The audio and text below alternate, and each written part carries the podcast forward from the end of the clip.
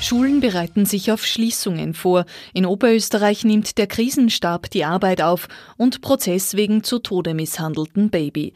Mein Name ist Daniela Dahlke. Herzlich willkommen zu OEN Kompakt am Mittwoch, 11. März. In den Schulen wird bereits eifrig daran gearbeitet, digitale Unterrichtsmaterialien zusammenzustellen. Die Lehrer müssen sich darauf vorbereiten, dass der Unterricht wegen des Coronavirus-Ausbruchs für längere Zeit ausfällt. Schüler sollen dann Übungen für zu Hause bekommen. In Wien berät am Nachmittag die Bundesregierung mit den Sozialpartnern, wie es mit der Kinderbetreuung aussieht, sollten Schulen tatsächlich geschlossen werden. In Uttendorf im Innviertel mussten heute bereits ein Kindergarten ganz und eine Schule teilweise geschlossen geschlossen werden. Hier sind drei Masernfälle der Hintergrund.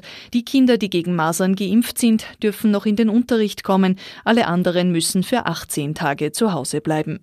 Seit heute 8 Uhr früh ist der Krisenstab des Landes in Linz aktiv. Dort sitzen Mitarbeiter aus dem Katastrophenschutzmanagement und anderen Abteilungen des Landes. Der Stab soll sämtliche Informationen zusammentragen und Entscheidungen vorbereiten. Österreich hat heute wie angekündigt den Zugverkehr von und nach Italien eingestellt. Betroffen ist der Personen, nicht aber der Güterverkehr. Letzter Zug war heute Vormittag ein Eurocity, der Richtung Innsbruck und München die Grenze passiert hat. Auf den Straßen soll ebenfalls heute mit umfassenden Grenzkontrollen begonnen werden.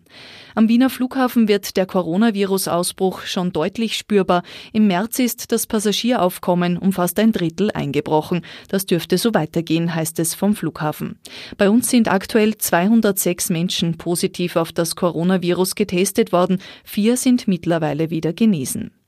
Was ist heute sonst noch Thema? In Linz steht ein Vater vor Gericht, der sein Baby zu Tode geschüttelt haben soll. Laut Anklage war er mit der Betreuung des Säuglings überfordert. Das kleine Mädchen war infolge einer Hirnschädigung mit starrem Blick ins Spital eingeliefert worden und dort gestorben.